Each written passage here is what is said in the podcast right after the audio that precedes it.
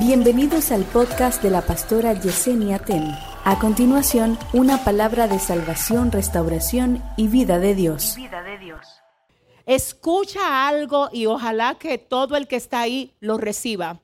La gente muchas veces no lee la Biblia porque dice, yo no sé cómo comenzar a leerla. Yo no la entiendo. Escúcheme algo. Hay libros que son muy fáciles de entender. Por ejemplo, el libro de Proverbios en el Antiguo Testamento, uno de los libros sapienciales. Pero además están los evangelios. Comience leyendo el libro de Lucas. Comience leyendo el libro de Juan. Lea Mateo, lea Marcos. Lea la Biblia, ore y pida a Dios que le dé entendimiento. No deje de leer la Biblia. Cuando tú comienzas a darle a tu cabeza el alimento de la Biblia, es ahí donde se comienza a registrar en tu corazón, en tu mente y en tu corazón. Y a veces tú no tienes la Biblia, pero la Biblia se queda grabada en ti. Y cosas que no necesariamente tú le estabas pensando en un momento, el Espíritu Santo te las recuerda para un tiempo determinado. Y ahí es que dice Jesús, hablando del Espíritu Santo, cuando Él venga, Él les va a hacer recordar todo lo que yo le he hablado. Y yo creo fielmente que hay gente con la que Dios quiere tratar y moverla a otra cosa. Usted no puede estar en la orilla ya. Lo que viene para la tierra es demasiado fuerte para encontrarte a ti en la orilla. Hay gente que se tienen que mover a lo próximo. Y para esto tú tienes que sacar tiempo para enraizar tu relación con el Señor.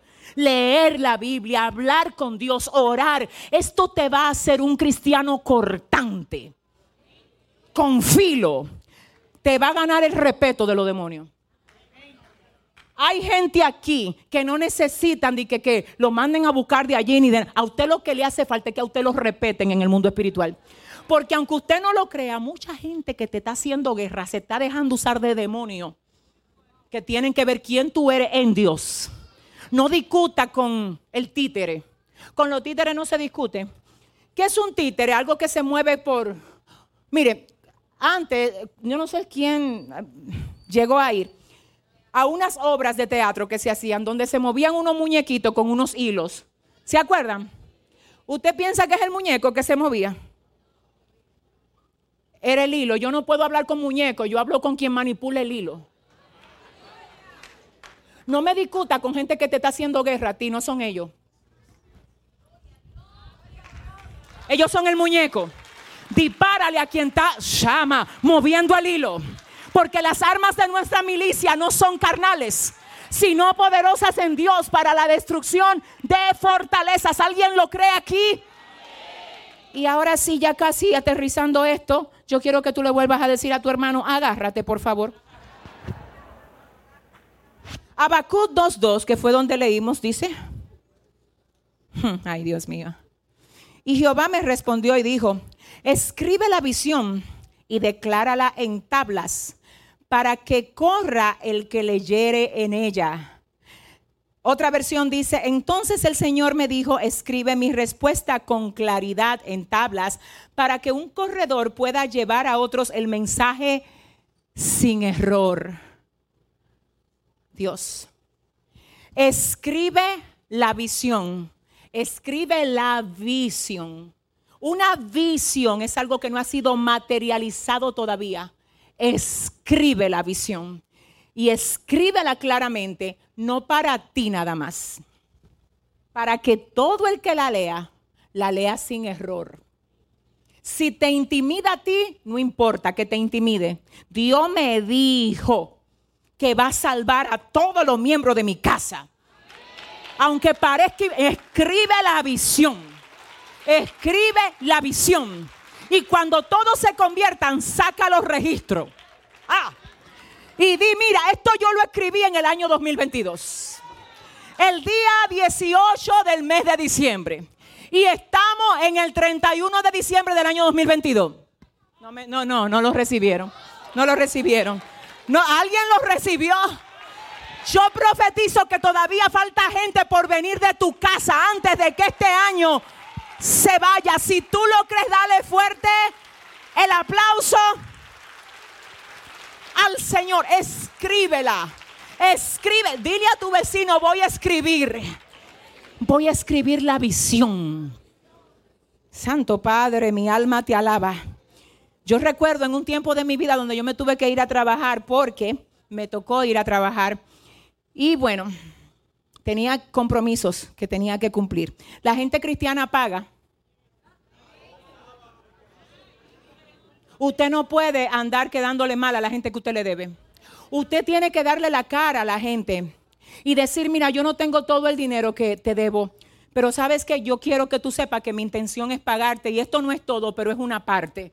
La gente se pone enemigo de quien le prestó. Entonces te prestaron para que tú te vuelvas enemigo. Señores, miren, parte de nuestro testimonio es hacer las cosas correctamente. Así también se predica. Y yo recuerdo que yo me tuve que ir porque debía un dinero y duré ocho meses trabajando fuera del país. ¿Qué pasa? Cuando yo trabajaba, ustedes conocen ya que yo tenía dos trabajos y dónde era y todo. Bien, el tema es que en el tiempo libre de mi almuerzo, yo lo que hacía es que me ponía a leer libros. Tenía una libreta, leía la Biblia y tenía registros. Cuando el Señor entonces me trajo aquí, que el ministerio arrancó, muchos de los mensajes que yo prediqué en ese tiempo salieron de esos registros. Porque cuando tú registras, tú estás trabajando por adelantado en la próxima estación. Ah, come on, come on, come on, come on, come on. Yo sé que parece loco lo que yo voy a decir ahora, pero yo le voy a hablar a gente nada más que tiene fe. Si Dios te habló a ti de un proyecto, ponle la misión, visión, valores, de qué se trata el proyecto, cuál es la dirección que va a llevar. Yo no, no tengo el dinero, olvídate de dinero, regístralo. Regístralo. El registro va a dar lo que... ¡Ey! Va a dar lo que haga falta. Cuando aparezca el local, tú vas a los registros. ¿Tú te crees que más importante que la visión y el desarrollo de la estrategia es el local? Locales hay por, en toda la esquina hay un local, en todos los lados hay alquila, se vende. No, lo que no hay es registro en todos los lados. Lo que no hay es gente clara que tiene su cosa clara y a la raya, diciendo al enemigo, mira, aunque yo no tenga hoy ni siquiera con qué coger un Uber, tengo registro. Y te, ay, te profetizo que Dios no te trajo esta palabra para que tú digas, ay, me hablaron de registro. No, es que voy a hacer registro hoy. Si usted lo va a hacer conmigo, dele fuerte el aplauso al Señor. Regístrala. Declárala en tablas para que corra todo el que leyera en ella. Yo quisiera tener tiempo para hablarles de Abacub, pero no lo tengo. Abacub es uno de los profetas menores. Abacub le tocó ver mucha violencia en el pueblo y él comenzó a quejarse delante de Dios y a decir, Dios mío, pero ¿y qué es esto? Violencia en el pueblo. El hermano matando a la hermana. Señor, los padres abusando de los hijos. Ay, Señor, los empleadores explotando a sus criados, a sus siervos. ¿Dónde tú estás? Abacub es el profeta que se atreve a hablarle a Dios directamente y decirle, hazme entender por qué yo veo toda la violencia que yo veo. Una de las razones por la que la violencia se había metido tan fuerte en la nación es porque el pueblo había abandonado los registros de Dios, la Torah, la ley de Dios. Cuando la gente se aparta de Dios se vuelve dura, no le importa su prójimo. Cuando una nación quiera que Dios quebrante el principado de violencia, que el presidente que la dirige ponga a la nación a buscar a Dios. Dios es la solución. Dios es la solución. Dios es la solución. Por eso, si no viene esa iniciativa del presidente de aquí o del presidente de las otras naciones, entonces tiene que venir de los voceros de Dios.